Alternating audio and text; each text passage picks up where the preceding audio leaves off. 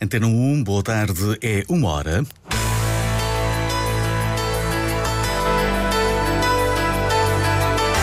Antena 1 Madeira. Informação.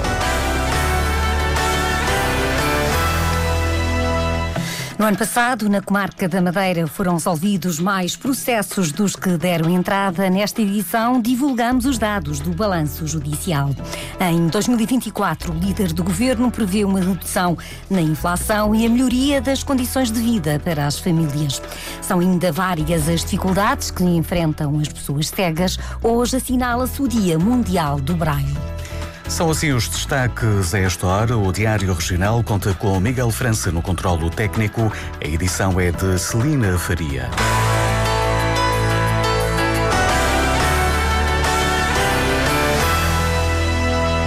A comarca da Madeira registrou a entrada de menos processos no ano passado, em comparação com 2022, e conseguiu resolver um número de casos superior aos que entraram. São os primeiros dados do balanço do ano judicial, revelados ao jornalista da Antena 1, Paulo Santos. O ano judicial de 2023 registrou na comarca da Madeira a entrada de menos processos do que em 2022, mas é maior número do que no ano de 2021. Números contabilizados à Antena 1 pelo juiz-presidente da comarca marca Filipe Câmara. No ano 2023 entraram 12.440 processos e a comarca conseguiu findar 13.817 processos.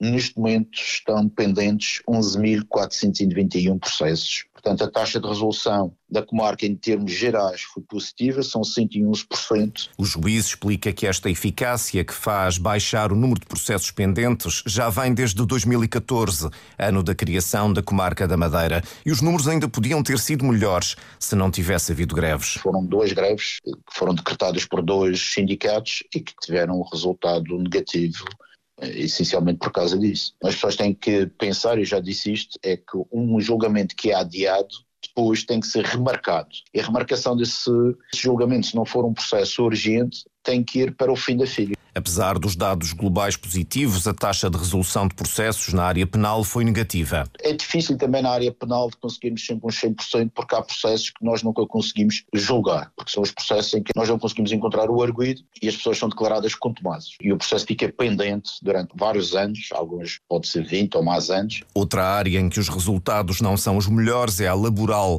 Há acidentes de trabalho que demoram a ser julgados. Filipe Câmara diz que o problema está no Gabinete de Medicina Legal, que está a ter dificuldade em efetuar as perícias necessárias. O quadro de juízes da comarca está completo, mas houve magistrados de baixa, uma situação que em alguns casos ainda se mantém. Neste momento temos outra vez duas juízes que estão de baixa médica por gravidez de risco e tivemos que colmatar ou substituir esses juízes, nomeadamente. No Porto Santo, neste momento não temos juiz residente, temos juízes que o trabalho está assegurado a 100%, temos juízes que se deslocam ao Porto Santo para fazer os julgamentos e tramitam os processos à distância. O quadro de funcionários judiciais também está completo, mas Filipe Câmara considera que está subdimensionado. O resultado é que os funcionários da comarca da Madeira têm um volume de trabalho superior à média. No ano passado entraram na comarca da Madeira 12.400 processos. A taxa de resolução foi de 111%, ou seja, foram resolvidos mais processos do que o número de, de entradas. Miguel Albuquerque prevê que este ano a inflação vai ser mais baixa, na ordem dos 3%. O presidente do governo está confiante na melhoria das condições de vida. Com o final do IVA zero, espera, espera preços mais baixos para as famílias. Neste momento, a inflação está em processo de redução substancial e isso é importante. Por outro lado, o IVA reduzido abarca a maioria dos produtos alimentares, como sabe. São cerca, e culturais, são cerca de 80 e tal produtos que são abrangidos pelo IVA reduzido. Portanto, a minha ideia é que neste momento nós vamos ter uma moderação quanto à subida dos preços e uma redução na subida dos preços do, dos bens uh, em geral. Miguel Albuquerque visitou o mega presépio do Corral das Freiras, que já registrou até agora cerca de 30 mil entradas. Mais de 600 famílias na Madeira são apoiadas pelo Governo Regional através do programa de apoio ao arrendamento que foi, entretanto, revisto. As mudanças foram apresentadas hoje pelo Secretário Regional dos Equipamentos e Infraestruturas, Pedro Fino, no Parlamento. Foi eliminado o prazo limite de três, de três anos de apoio. Na sessão de hoje, na Assembleia, eh, o PSD focou a saúde com dados sobre a vacinação das crianças. David Souza. A eficácia do Sistema Regional de Saúde foi destacada pelo PSD em contraponto com o SNS. Conceição Pereira aponta a prevenção para as infecções respiratórias. Entre 1 de novembro e 17 de dezembro foram vacinadas 1.193 crianças, 962 nos centros de saúde e 231 no hospital. A 22 de dezembro estavam vacinadas na região um total de 1.223 crianças. Elvio Souza, do JPP, recordou as listas de espera no sistema regional. Que mensagem mensagem transmite aos 118 mil cidadãos, aos 118 mil atos médicos em espera, que não têm os seus direitos saber a posição na lista de espera. Conseguiu-se reduzir no passado ano 2023 cerca de 30%. Na ordem de trabalho, o secretário das Infraestruturas no plenário para a apresentação de alterações ao programa de apoio ao arrendamento e à aquisição de habitação. Pedro Fino adianta que o prazo de apoio estende-se para além dos três anos. O apoio à renda a conceder terá uma duração inicial de 12 meses, renovável anualmente de acordo com a reavaliação dos pressupostos da sua concessão, este apoio vigorará por um ou mais anos, desde que se mantenham válidos os eh, pressupostos da sua concessão. É assim eliminado o limite de três anos que vigorava no anterior decreto legislativo regional. Ricardo Lume, do PCP, afirma que os apoios são insuficientes. A renda máxima para uma pessoa era 600 euros para ter este apoio. E a renda máxima para um agregado familiar de 4 pessoas é 850 euros. Pedro Fino garante mais alterações que beneficiam o acesso à habitação. Vamos aumentar o limite máximo de apoio de 200 para 250 euros, em que uh, vamos uh, também uh, aumentar a elegibilidade ao programa, de modo a apoiarmos mais famílias, aumentando o limite da taxa de esforço após a concessão do apoio de 45% para 50%. Uh, iríamos também flexibilizar uh, nos requisitos ao acesso ao programa, uh, mediante um aumento do limite máximo dos rendimentos admissíveis. atualmente iremos colocar de 12 a 90 IAs. Roberto Almada, do Bloco de Esquerda, aponta que o apoio é como melhorá-lo. E não faz bem nem faz mal por uma razão muito simples.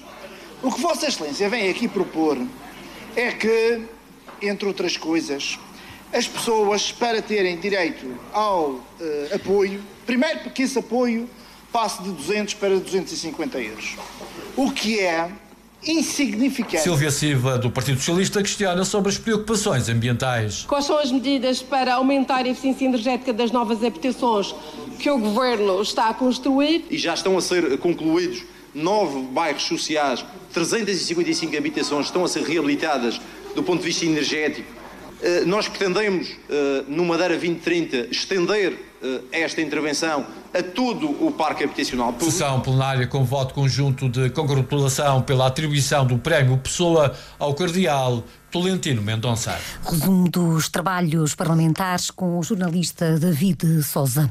Hoje comemora-se o Dia Mundial do Braille. Na Madeira, a Associação dos Cegos e Amblíopes de Portugal tem o registro de 80 pessoas cegas. A instituição prepara um acordo com a Secretaria Regional da Saúde para poder ajudar mais quem não consegue ver, João Carramanho. São números que podem parecer insuficientes, mas Ana Andrade, a CAPO diz que os registros oficiais da Associação são estes. Nós já conseguimos ter um número aproximado de 80 pessoas, pessoas que nós sabemos que, hum, que sabemos quem são, já temos este, esta noção.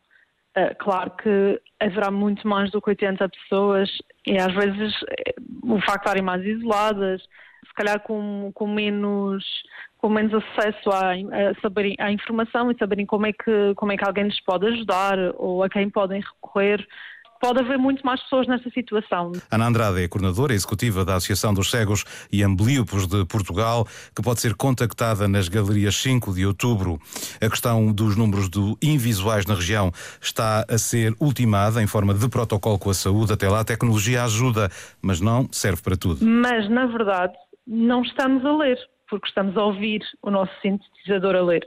E Portanto, o, Braille acaba por ter essa importância uh, por nos permitir, de facto, ler e escrever, como todas as outras pessoas, não é? Qualquer pessoa utiliza, uh, utiliza um computador, utiliza um telemóvel, mas também é capaz de utilizar uma caneta ou, um lápis. Ana Andrade é solícita em pedir mais para quem não tem visão. Seria muito útil, por exemplo, os produtos de limpeza, se nas suas embalagens tivessem em Braille o nome do produto, que facilitaria-nos muito para não confundir com outras embalagens que possam ser relativamente parecidas. Para que se entenda a necessidade de quem não vê, outro exemplo. Painéis táteis dos elevadores, que é, é um painel tátil, mas tem lá braille, só que não nos serve de muito porque hum, para conseguirmos uh, selecionar o, andar pretendido, acabamos por tocar nos outros todos e, portanto, não serve muito lá, lá estar o braille. A ACAPO registra oficialmente 80 e visuais na Madeira. Podem existir mais, mas para isso é necessário que a Associação protocolize com a saúde regional formas de saber quantos não conseguem ver.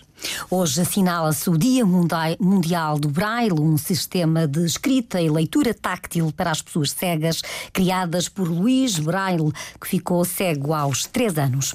O navio Lobo Marinho realizou a última viagem para o Porto Santo antes da paragem para a manutenção anual, que dura cerca de cinco semanas. Este ano o valor que vai ser investido é superior aos 3 milhões de euros.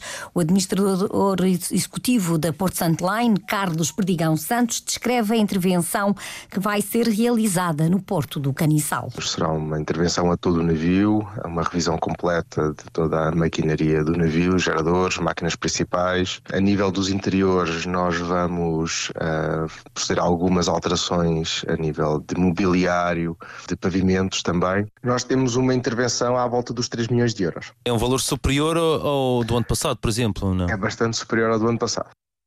A empresa a empresa garante 50 passagens diárias em cada sentido na ligação aérea para os residentes no Porto Santo, sempre com início na ilha.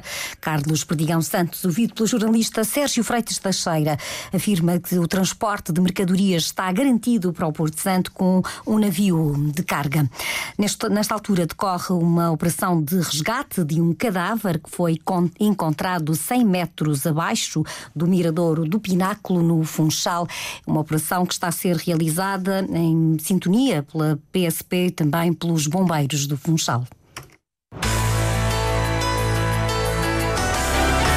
Foi assim o Diário Regional, edição de Celina Faria, técnica de Miguel França.